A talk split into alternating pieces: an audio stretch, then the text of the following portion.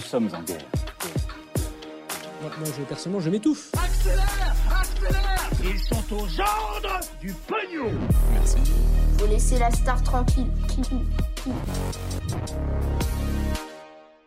Salut, c'est Hugo, j'espère que vous allez bien. Gros programme, comme chaque jour, on est parti pour un nouveau résumé de l'actualité en moins de 10 minutes. Allez, on commence avec le sujet à la une de cette vidéo aujourd'hui. On va parler du milliardaire Elon Musk qui est menacé par le groupe de militants en ligne Anonymous qui se battent notamment pour la liberté d'expression en fait, il y a une vidéo contre Elon Musk, donc euh, le fondateur de Tesla, de SpaceX, et accessoirement le troisième homme le plus riche de la planète, en tout cas en ce moment, mais ça fait euh, que changer. Mais donc il y a cette vidéo qui a été euh, postée contre lui samedi 5 juin sur l'une des chaînes YouTube se revendiquant de ce groupe de militants. Pendant 3 minutes 47, le milliardaire est attaqué sur plusieurs sujets. Il est même menacé par une personne avec le fameux masque des Anonymous et une voix trafiquée. Mais alors, qu'est-ce qui lui est reproché concrètement? Déjà, selon eux, eh bien l'influence d'Elon Musk sur le marché des crypto-monnaies aurait, je cite, ruiné des vies. En fait, Elon Musk, qui est très suivi sur les réseaux sociaux, tweet régulièrement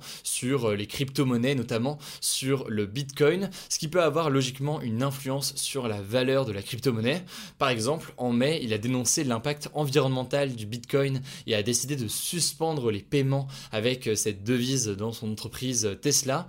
La conséquence, c'est quoi? En critiquant comme ça le Bitcoin, ça va entraîner une chute de la valeur du Bitcoin. Et donc forcément, certaines personnes qui avaient massivement investi dans le Bitcoin ont peut-être perdu de l'argent s'ils ont décidé de revendre quand euh, la valeur avait baissé. je vous passe les détails euh, techniques, mais en gros, pour faire simple, Elon Musk est vu comme une personne qui manipule euh, les marchés selon Anonymous. Par ailleurs, l'autre reproche qui est fait à Elon Musk dans cette vidéo, ce sont des scandales concernant la gestion de ses entreprises. C'est d'ailleurs des scandales qui ont déjà été relayés dans les médias. La vidéo évoque notamment les conditions de travail de ses employés chez Tesla, ou encore le fait que sa production fasse appel à des enfants en République démocratique du Congo dans des mines pour obtenir un des composants des batteries. Enfin, la vidéo se termine sur une sorte de menace puisque les Anonymous s'adressent directement à Elon Musk en déclarant Attendez-vous à notre action.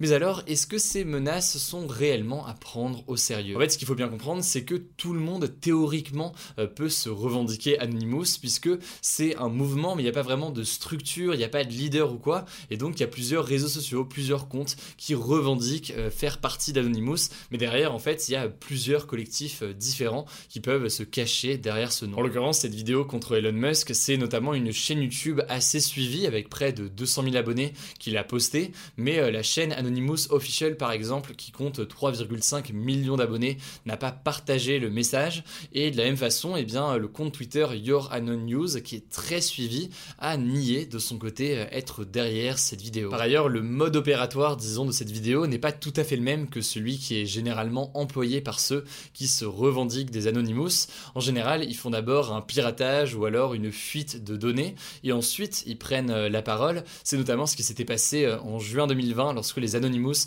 avaient revendiqué la fuite de données de la police de Minneapolis pour soutenir le mouvement Black Lives Matter. Bref, vous l'avez compris, il y a certaines remises en question euh, de cette vidéo, mais ça a fait beaucoup parler, notamment euh, dans les médias et sur les réseaux sociaux avec des millions de vues. Autrement dit, ça me semblait assez intéressant d'en parler euh, au moins rapidement aujourd'hui. Évidemment, s'il y a du nouveau dans les prochains jours, je vous tiens au courant. On passe tout de suite aux actualités en bref. Et là, il y a beaucoup, beaucoup d'actu euh, en bref. Donc ça ne se fera pas en moins euh, d'une minute, je vous préviens. La première actu en France, l'homme qui a giflé Emmanuel Macron a été jugé en comparution immédiate ce jeudi après-midi. Autrement dit, donc, il a été jugé immédiatement après sa garde à vue. Il a donc été condamné à 18 mois de prison, dont 4 mois de prison ferme avec mandat de dépôt, ce qui veut dire qu'il est tout de suite placé en prison. Par ailleurs, on en sait un peu plus sur ses motivations. Il a dit qu'il avait agi, je cite, sans réfléchir et qu'il voulait exprimer son mécontentement par rapport à la politique du président. Il se dit proche, je cite, de la mouvance des Gilets jaunes et il partage, là aussi toujours selon ses termes, des convictions politiques traditionnelles de droite ou d'ultra-droite. Le procès est donc fait très rapidement. En tout cas, de son côté, il aura 10 jours s'il le souhaite pour faire appel et demander un nouveau procès. Deuxième actu, toujours en France, le gouvernement a annoncé 6 nouvelles mesures pour renforcer la protection des victimes de violences conjugales, donc les violences au sein d'un couple. Alors je vais pas vous détailler toutes les mesures, mais parmi elles, il y a le déploiement d'ici début 2022 de 3000 téléphones grave danger. Euh, c'est deux fois plus de téléphones de ce type euh, que ce qu'il y a aujourd'hui. En gros, ces téléphones grave danger, c'est des téléphones équipés d'une touche spéciale qui alerte immédiatement un service d'assistance et la police en cas de danger et le tout avec un GPS qui permet de géolocaliser euh, la personne qui serait en danger. Les organisations de défense des femmes ont salué cette initiative mais regrettent que ça concerne si peu de femmes et ce alors qu'en parallèle s'est ouvert aujourd'hui le procès qui fait suite à l'assassinat de Julie, 34 ans, tuée par son ex-conjoint en 2019, assassiné donc alors que la jeune maman avait appris trois jours plus tôt que ses plaintes contre son ex-conjoint seraient classées sans suite.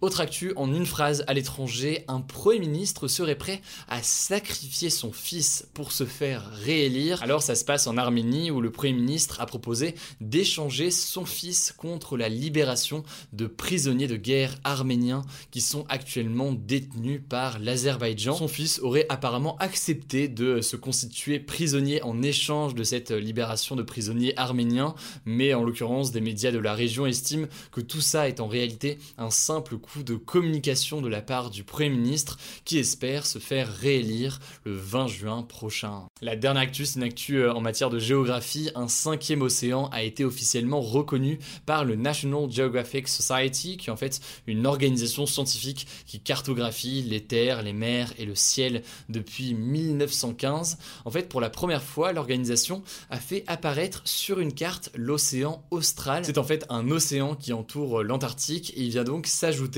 aux océans Atlantique, Pacifique, Indien ou encore Arctique qui sont déjà reconnus depuis longtemps par la communauté scientifique internationale. Voilà, c'est la fin de ce résumé de l'actualité du jour. Évidemment, pensez à vous abonner pour ne pas rater le suivant, quelle que soit d'ailleurs l'application que vous utilisez pour m'écouter. Rendez-vous aussi sur YouTube et sur Instagram pour d'autres contenus d'actualité exclusifs. Écoutez, je crois que j'ai tout dit, prenez soin de vous et on se dit à très vite.